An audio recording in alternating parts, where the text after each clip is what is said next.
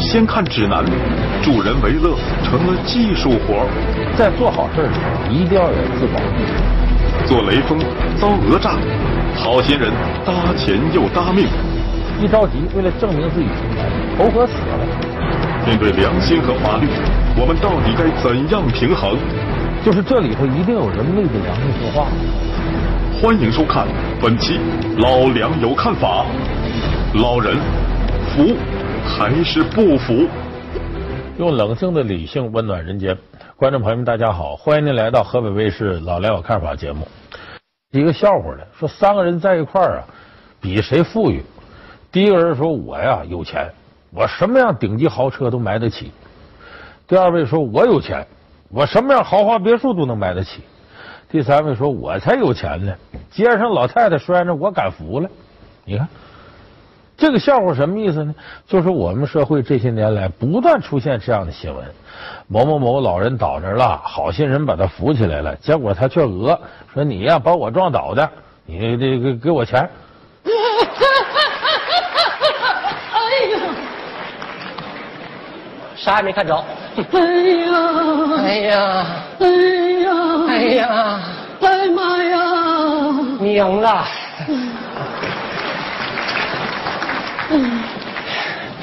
大妈呀，你没事吧？来，大妈，我给您扶起来啊！哎呀，哎呀，小伙子，你这脸上青一块紫一块的，你摔的也够呛啊！我没事。你是个好孩子，还知道把大妈扶起来。我这做好事上瘾。这要换了别人啊，撞完我早跑了。小品《服不服》可以说是二零一四年央视春晚给观众带来笑声最多的节目。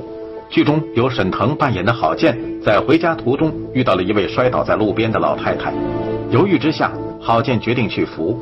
可谁料到，不但没有得到感谢，还被诬赖成了肇事者。在误会、解释及路人的参与下，郝建和老太太上演了一连串的爆笑闹剧。好在最终郝建急中生智，化解了这场危机。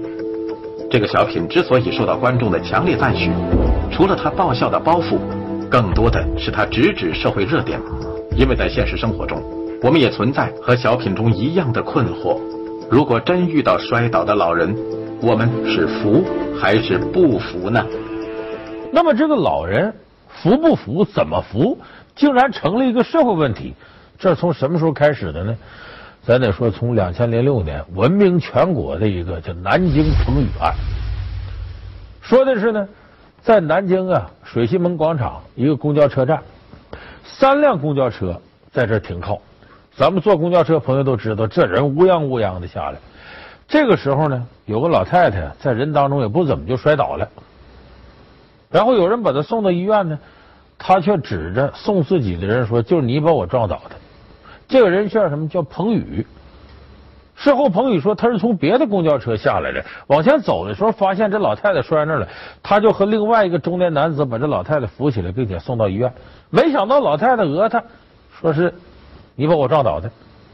结果这老太太一鉴定呢，八级伤残。这么多老太太呢，说你这不赔我不行，把他告上法庭，索赔十三万。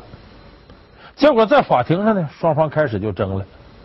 这个彭宇拿不出说我没撞倒老人的证据，这个老人呢也拿不出就是他把我撞倒的证据。双方找了各种各样证据，最后都不能直接证明这个事儿到底是谁干的，到底是怎么回事。南京彭宇案是二零零六年末发生于中国江苏南京市的一起引起极大争议的民事诉讼案，由南京鼓楼区人民法院审理。此后，类似彭宇案的各种版本也在各地出现，引起民众对跌倒老人是否可以搀扶的激烈讨论。这些案件都有一个共同的特点，那就是在双方口供不相符的情况下，对于事实的认定找不到任何直接的证人和证据。那么，面对事实不清楚、证据不充足的彭宇案，南京鼓楼区法院将会做出怎样的判决呢？所以这个时候呢，法院最后判了，怎么判的呢？基本上各打五十大板，判彭宇呢赔百分之四十，拿四万五千块钱医药费，剩下的百分之六十老太太自个儿承担，基本上各打五十大板。结果这个事彭宇不干，就说你看我把人扶起来，我还受讹，这天底下能不能有人做好人呢？这不好心遭雷劈吗？所以当时媒体热烈的报道这个事情，有很多人指责说法院这么判有问题。你说这不老人是他撞倒，你没证据，你说他拿四万五千块钱冤不冤？那么为什么这个事法院要这么判呢？法院不是葫芦僧判断葫芦案，他有根据，但是根据民法的公平原则。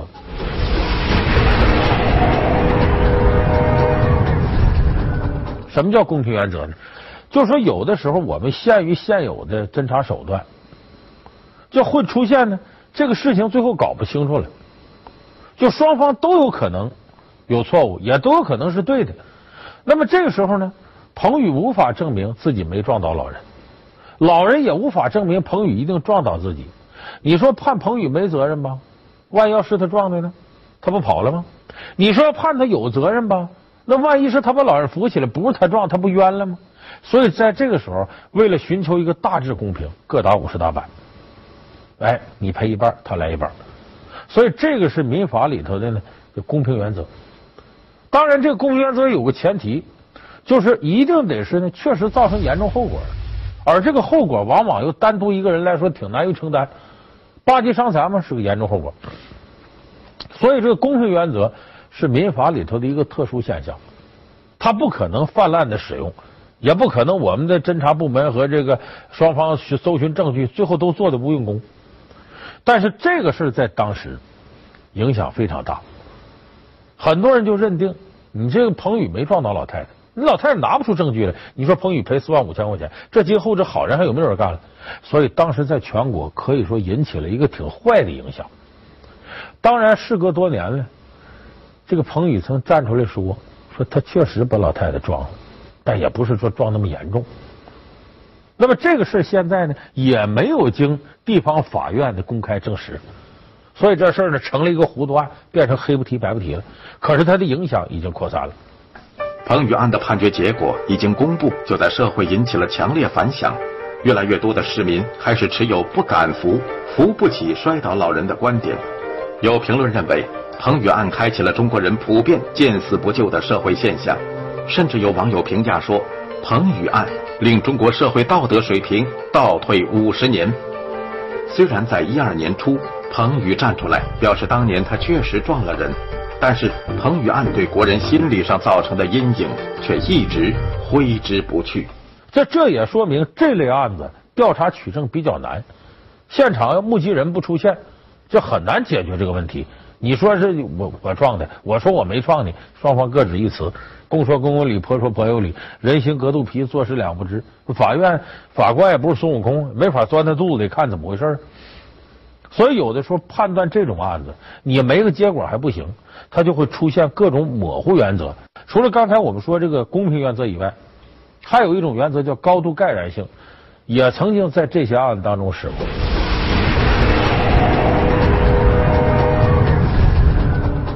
这是二零一一年的事儿，有个人叫吴俊东，他呢骑着三轮摩托车在前面骑，突然间呢就听后边有动静，回头一看呢，说两个老人骑电动车摔那去了。这吴俊东就调转回来呢，把这老人扶上车，把他们送到医院。结果到医院，老人就说是你把我们撞的。结果这吴俊东没办法，这就是弄上法庭吧，告吧。当然，我刚才这描述呢是吴俊东个人描述，是不是真实的，咱们可不敢给打保票。这是吴俊东的描述，说到了法庭，吴俊东说：“我多冤呐！你说我为救俩老人，他反而还讹我。”这个时候，法官呢，根据现场的情况，根据他自己的逻辑性、理念以及良心，他最后判决呢，吴俊东呢赔百分之七十。说怎么他赔这些呢？一半多了呢？这个在法律上叫高度盖然性。什么叫高度盖然性呢？就是法官根据自己的常识判断，根据自己的逻辑性，双方不是各执一词吗？都拿不出决定性证据吗？那么法官判断一方的证据，它的可信度和力度要大于另一方证据的可信度和力度，就没有说东风压倒西风，而是呢，他看起来比他要好一些。这时候法官的自由裁量权发挥作用。他要根据常识、根据经验、根据逻辑性、根据良心来判断这个事儿。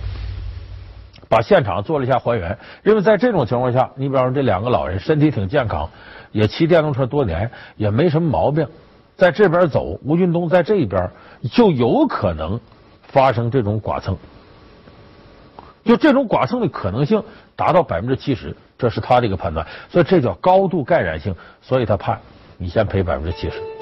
高度盖然性及高度可能性，法官在对某一事实的证明无法达到事实清楚、证据确凿的情况下，对盖然性较高的事实予以确认。庭审过程中，法官要依职权监控当事人的证据准备及质证活动，并对证据进行调查，继而从调查的结果上形成内心确信的基础。当这种确信在内心深处达到相当高度时，便促使法官对某一案件的事实加以认定，所以高度盖然性在民事审判中对事实的模糊性认定，常会造成了一些冤假错案的发生。当然，这个事儿我们可以给想象，如果这个事情是翻过来，假吴俊东根本就没撞，他赔了百分之七十，你说他心里得多窝火？假如他说的是真的，他就在前面骑三轮摩托车，你说我不回这下头，这后边老人死不死我也不管，还哪有这事儿呢？所以这种判决呢，他是照法律来的，可是容易让一些正人君子感到寒心，就是我这这事我这叫什么事儿啊？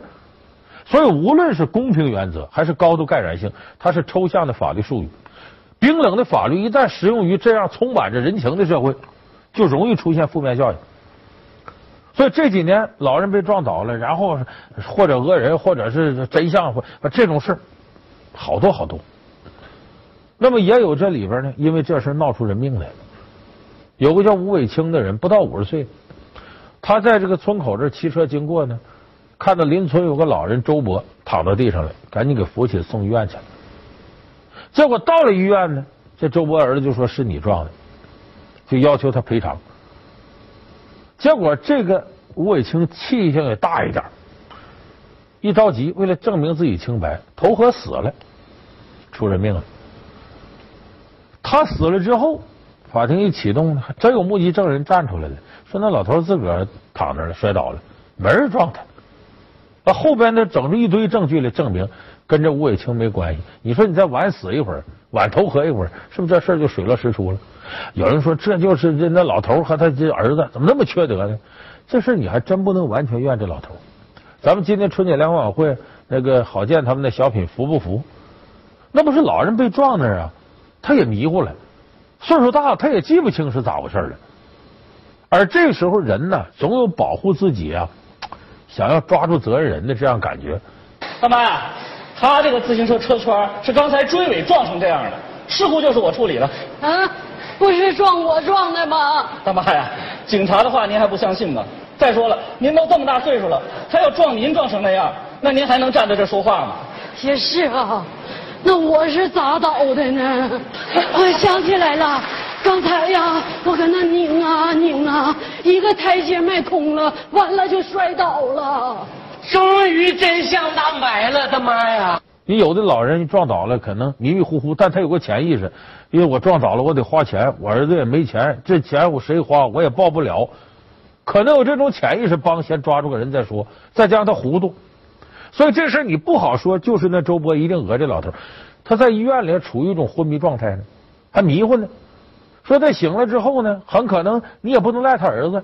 那假如这老头说就是他撞的，你说他儿子不听自个儿爹，还听外人的吗？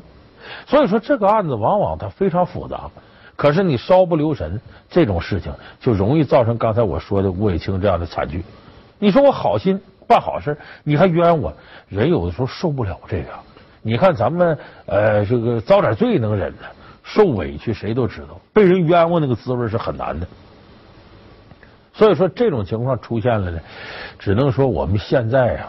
这个社会呀，有的时候这个道德上确实出了点问题，就是这里头一定有人昧着良心说话了。那么在这种情况下呢，使这个服不服成了个问题了。就老人摔那，咱服不服？老人摔倒了，要不要去扶？这本不该是一个问题。见义勇为一向是我们中华民族的传统美德。孔子在《论语为政篇》说道：“见义不为，无勇也。”可见不服老人是勇敢的缺失。可是扶一个老人需要很大的勇气吗？被碰瓷儿、被讹诈，做好事反成了受害者，太多太多的事情让国人寒心。看到摔倒的老人，更多的人是想扶不敢扶。面对这种情况，有没有什么方法，既能让公民做好事，又能防止讹诈事件的发生呢？当然，咱觉得，如果人老人要是你他没打算讹人呢，你说他躺那一时半会儿要真出点事怎么办？咱眼看着咱不下爱心，所以这时候就有人琢磨，网上有人编了一个，就是这种情况下怎么扶老人一个指南，说怎么办呢？你先看看周围有没有摄像头，有摄像头能基本能把老人倒的过程录下来，这你就不担责任了。说要没有摄像头，你就得喊：“哎，老头躺地上，先大伙帮忙，多喊俩人来一块扶，最好三个人以上，然后互相一定把电话留下来。到真有这事的话，他要真讹的话，咱仨互相是证人，这不就好办了？还有的什么？你要真是没摄像头，也找不着人，自个儿先拿手机。”把这过程拍下来。当然了，说到这儿，可能有的观众朋友说：“我的妈呀，这做好人咋这么难呢？”这其实是我们现代社会高风险时代一个必然现象。就这两种可能，既然都有，那你咱们作为一个聪明人来讲，就应该把这些可能想到。你看那扶不扶小品里边，那不这老太太一倒，那好见什么手机、摄像头什么都使上来，但最后也有时候说不清楚。我是好人好见。就在刚才，我拎着我的自行车在前面肆无忌惮的走着，也不知怎么，后面就突然多了个老太太。我放下一切顾虑，毫不犹豫的上前去扶她。到你了，收点下巴，显瘦。我是个无辜的路人，无辜的被你给撞倒了，完了你还要跑啊！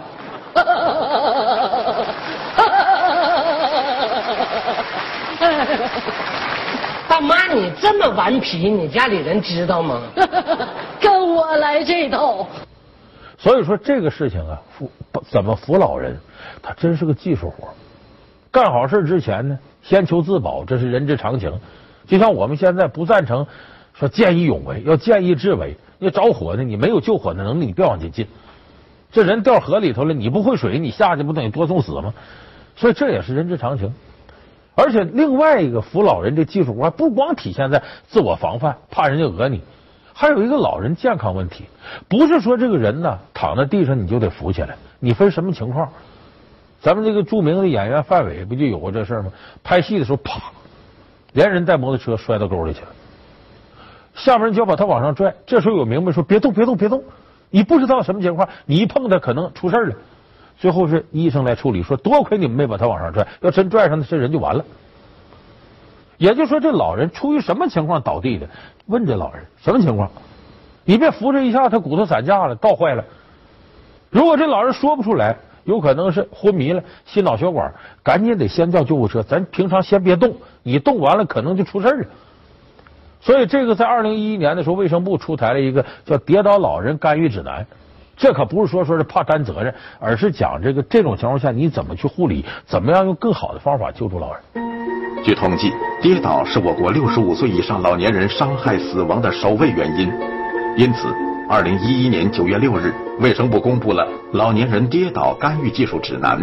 指南提出，遇见跌倒的老人，不要急于扶起，要分情况进行处理。如老人意识不清，在场者应立即拨打急救电话。有外伤、出血，应立即止血、包扎。如老人意识清楚，救助者应询问老年人跌倒情况及对跌倒过程是否有记忆。如不能记起，则可能为晕厥或脑血管意外，应立即护送老人到医院或打急救电话。所以说到这儿，大家就明白，怎么扶老人，那不仅是自我保护，他还是为了老人的健康。所以这怎么扶老人是绝对个技术。那么我说到这儿，有的观众朋友就觉得听着憋气，说这就这里头肯定有讹人的。你说最后他一讹人，讹了那么大一笔钱，还没受到任何惩处，好人倒冤枉。哎，去年有一个给大伙解气的事儿，这是发生在四川达州的事儿。当时有个老太太呢，从家里出来，啊，也不怎么的，坐地上了，拽住一个小孩的手，哎呀，他把我撞倒的啊，这怎么怎么的。呃，周围人上来了，说赶紧的看看撞不撞坏。到诊所里，老太太喊不行，我这重伤，得给我送医院。送到医院一检查，真是大腿那块粉碎性骨折，这医药费连来带去花好几万。这老太太就说：“我这从家里头拎个垃圾袋出来，我正要扔垃圾袋呢，这仨孩子闹，梆把我拽倒，撞倒了。我一看也不能跑啊，拽住一个小孩的手拽。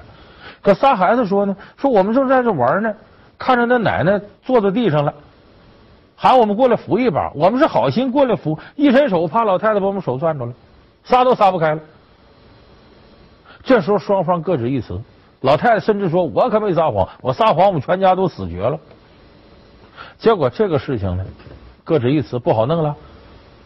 这时候呢，这老太太她儿子一看你们不不赔钱吗？直接就上背着自个儿妈，背着老太太就到那个说撞倒老太太那孩子家里了，把老太太往这一扔，你就管吃管喝养老送终，不拿钱你就这样，把那家人弄得这个上火呀。后来这三个家长问这仨孩子：“你们说实话，到底撞不撞？”仨孩子说：“我们真没撞。”最后决定我们相信孩子，报警。告这家人敲诈勒索，结果这派出所人来了，调查取证费了挺大劲，终于有人愿意站出作证了。就在老太太摔倒离她不远十来米处有个食杂店，这里头的店主陈女士说：“我看是两个老太太走出来，走到我前面不远的地方，一个老太太摔地上了，另一个老太太转身回去了，完了那帮孩子才过来。”接着老太太就喊什么？我以为是孩子劲儿小没拉起来，我过去帮忙。一看老太太拽了孩子手，啊，说他这个把他撞倒了。我费挺大劲才把他手掰开，那孩子手上都攥出红印子来。然后又有一个姓唐的老太太作证，说这个是这么回事我我看着俩老太太出来，一个倒地上，另一个回去了。后来这派出所在取证过程当中，老太太的儿子就是调查他儿子和他儿媳妇，儿媳妇也说。说我妈在家里洗澡，好像摔的，你看还说漏嘴了还，所以这个时候这个情况基本就大白于天下了。也就是说，这老太太确实要讹这些孩子，所以这个时候呢，根据我们相关的这方面的法律，对这个老太太和她儿子进行了惩处。老太太本来该处七日拘留，可由于这老太太岁数到这程度了，那这这这最后就免予处罚了。可他儿子呢？该处罚得处罚，而且他把他妈背到人家去了，这也等于哎涉嫌违法犯罪，敲诈勒索。虽然警方做出的处罚决定使得达州老人摔倒事件有了初步结果，但是此事件所引起的公众热议远未因此而告一段落，因为搀扶这一小小的动作挑战的是国人的道德底线。有媒体就此事件做了民意调查，参与调查的人当中。有百分之八十四表示以后不会再搀扶老人了，但是助人为乐、见义勇为是我们中华民族的传统美德，因为发生了一两个的碰瓷儿事件就不做好事儿了，这无异于因噎废食。这时候，司法的公平公正和自我保护意识的提升就显得尤为重要了。其实有的时候呢，我们在处理这个案件的时候，一定要本着这种公平公正的原则。什么原则？就这个举证啊。你如果能证明他把你碰倒了，这行；要证明不了，并不意味着你一定是要讹人家。在这个案子里头，为什么最终没有就是这样判？是因为老太太提供的证据是不合理的，找到了目击证人。如果这个目击证人找不到，那么法院公平的判的结果就是，老太太那个也不支持，小孩这也不支持。那么在这个时候，有可能就和我们前面说彭宇案就相像了，是不是还要再次启动一个公平原则呢？由那仨孩子家长再赔一半呢？所以这个案子要再这么判，那就令人纠结了。所以我说，非常关键的是，我们每一个要扶老年人的人，你要想好，我怎么留证据？你要留不了证据，有时候你就活该了，变成。就像这三个孩子，他在扶老人的时候，最好找大人看看。哎，你看我们把老太太扶起，他自个儿摔的。你得留有这样的证据，避免再出现彭宇案当中那种判罚。所谓的公平原则，那这公平是各打五十大板。其实，在一定程度来讲，一定有人吃亏了。所以，这出现了这样的问题呢，它就容易使社会道德呢向一个负面的方向去滑动。原来有个司机叫殷红斌，他在这个扶老太太起的时候被老太太讹了，但多亏他车上装个摄像头，把这过程都拍下来了。所以咱们要开车的朋友啊，你在车上装个监控也没坏处，不光是防老太太啊，你还能防着碰瓷儿的呢。所以就是说，我们每个人在做好事的时候，一定要有自保意识。这个不是说社会道德滑坡，而是我们的公民维权意识提升了之后呢，作为自我保护，也证明你法律素质的提高。